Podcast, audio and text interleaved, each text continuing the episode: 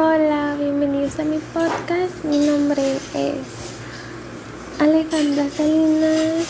Vengo de la licenciatura de Administración de Empresas del tercer cuatrimestre del Tecnológico Universitario Playeca. Y para iniciar con los temas de este bonito podcast, voy a empezar con la dimensión interna de las empresas.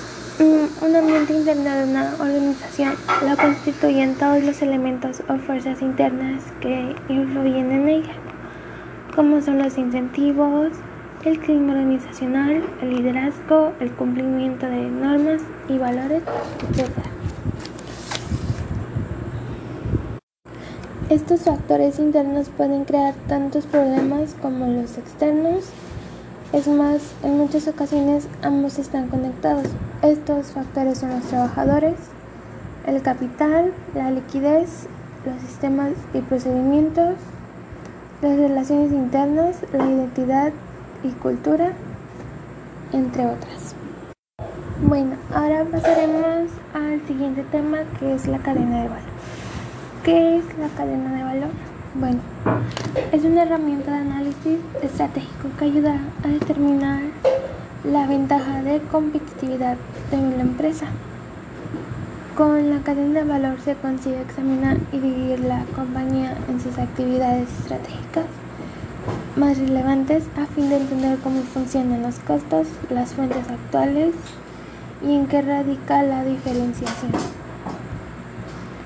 El origen de este concepto surge en 1975 cuando el profesor Michael Porter de la Universidad de Harvard introdujo el análisis de la cadena de valor en su libro y para ello se sirvió del análisis utilizado previamente por Matt Kansai. Porter ahondó más en el análisis con el objetivo de mejorar la rentabilidad de las empresas. Otro tema sería el uso infraestructural o genérico de las tecnologías de información en las empresas. En el primer caso, la tecnología soporta funciones como la comunicación audiovisual, em, sería la telefonía fija, el móvil o el VoIP. La comunicación escrita, que serían los emails, los CMS y el chat. El acceso a datos gracias a la digitalización, almacenamiento, y distribución de documentos de la empresa y la búsqueda de información en Internet. Las TIC aumentan el nivel de participación de todos los colaboradores en la organización. De este modo amplía los espacios de comunicación, mejora la toma de decisiones y fomenta el buen desempeño debido al acceso ya no limitado de la información importante en la empresa. De esta manera dan respuestas a las necesidades administrativas y operacionales de las organizaciones. Como siguiente tema tenemos a la gestión estratégica. ¿Y qué es la gestión estratégica? Bueno, es la gestión de los planes de acción y objetivos definidos para el éxito de una empresa. En la gestión estratégica se preparan proyectos y cambios estratégicos además de monitorear y gestionar lo que se han implementado. Es una forma de optimizar y hacer más efectiva la gestión de un negocio y como se desprende del propio nombre, esta forma de gestión existe para gestionar y dirigir un negocio siguiendo estrategias que pasan por toda la estructura de la organización. En resumen, la gerencia estratégica es responsable de la ejecución de lo que fue establecido en el planteamiento estratégico. Otro tipo de gestión sería la financiera, que es una de las ramas de las ciencias empresariales que analiza cómo obtener y utilizar de manera óptima los recursos de una compañía. Es decir, la gestión financiera se encarga de, de definir cómo la empresa financiará sus operaciones para lo cual usualmente se requieren recursos propios y de terceros. Em, asimismo, los encargados de esta gestión deben determinar cómo la compañía administrará sus fondos, eligiendo, por ejemplo, en qué proyectos invertir. En suma, la gestión financiera se encarga de la obtención, el uso y la supervisión de fondos de la firma, esto buscando la mayor rentabilidad posible. El proceso de la gestión financiera se puede analizar en diferentes etapas, que es en definir las necesidades, el modo de financiamiento y el método de financiamiento. Otro tema es la producción. La producción es una actividad económica que se encarga de transformar los insumos para convertirlos en productos. Por lo tanto, la producción es cualquier actividad que aprovecha los recursos y los materiales primas para poder elaborar o fabricar bienes y servicios que sean utilizados para satisfacer una necesidad. También se podría decir que la producción es una actividad dirigida a la satisfacción de las necesidades humanas a través del procesamiento de las materias primas hasta generar productos o mercancías que serán intercambiadas dentro del mercado. Por lo tanto, la definición económica de producción es muy amplia ya que se pueden incluir como producción cualquier actividad humana en donde se esté elaborando un satisfactor de una necesidad determinada.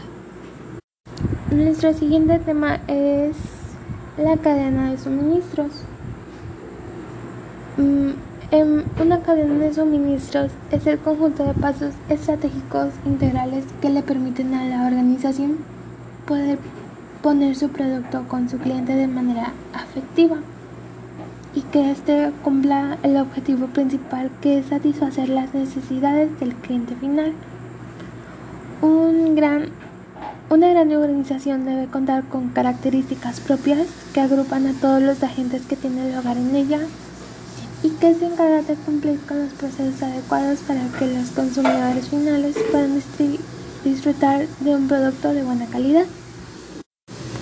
Anteriormente ya se habían mencionado en dos tipos de gestión y ahora voy con la gestión de clientes.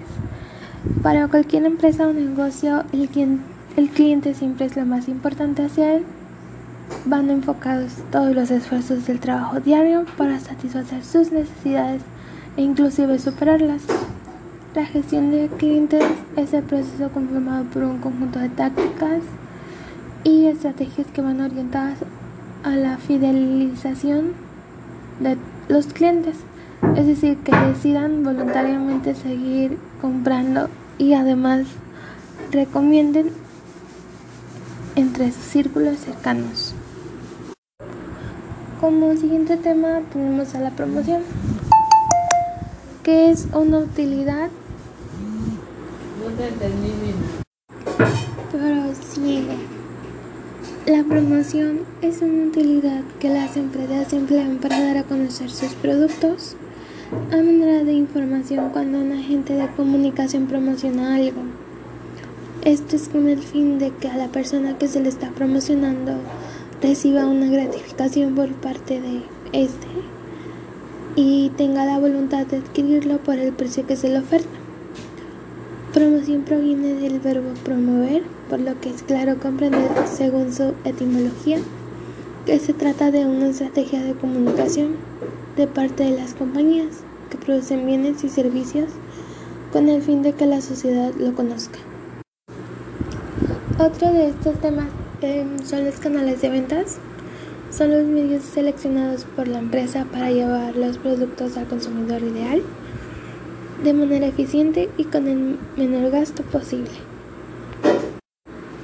Para hacer posible este proceso debes de contar con un perfecto sistema de distribución comercial. En consecuencia permitirá que tu área de producción o tu área de almacén se comunique de una manera fluida con el consumidor. Otra de las definiciones que, me, que es muy interesante es la siguiente. El canal de venta-distribución está constituido por la trayectoria que ha de seguir un producto o un servicio desde el punto de origen o producción hasta su consumo. Y los canales de venta se pueden catalogar por su longitud por la tecnología de compra-venta y por la forma de organización. La distribución, también conocida como plaza, hace referencia al conjunto de actividades que permiten distribuir los productos de una empresa hacia las plazas o puntos de ventas en donde estarán a disposición o serán ofrecidos o vendidos a los consumidores. La distribución de los productos es una de las funciones más importantes de una empresa, ya que es la que permite que los productos estén a disposición de los consumidores y por lo tanto que puedan ser comprados o adquiridos por estos. El comercio es una técnica de intercambiar bienes y servicios entre dos o más países. El comercio exterior es la compra o venta de bienes y servicios que se realiza fuera de las fronteras geográficas de un país, o sea, en el exterior. Esto es la parte interesada en transar productos que se encuentran ubicados en distintos países o regiones. El comercio exterior generalmente se encuentra sujeto a diversas normas, tanto de control de los productos, sanitarios, seguridad, etc., como de procedimientos, trámites burocráticos, registros, etc., y de distribución, impuestos y aranceles, etc. El objetivo del comercio exterior es satisfacer la demanda de los consumidores, aprovechando las ventajas comparativas que tiene cada país. El concepto que engloba el comercio exterior de todos los países es el de comercio internacional. Los recursos humanos es un departamento de una empresa que se encarga de encontrar, seleccionar, reclutar y capacitar a las personas que solicitan un empleo, así como administrar las prestaciones o beneficios que se les otorgan.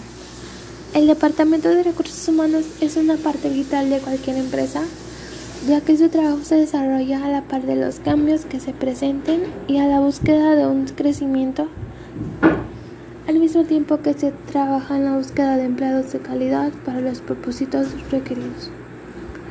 Esta área, independientemente del tamaño de la empresa, debe trabajar en hacer crecer la productividad de los empleados y prever cualquier situación que perjudique el clima laboral, así como otorgar compensaciones, beneficios, mantener en orden y de acuerdo a la ley las prestaciones de los empleados y hasta encargarse de los despidos del personal.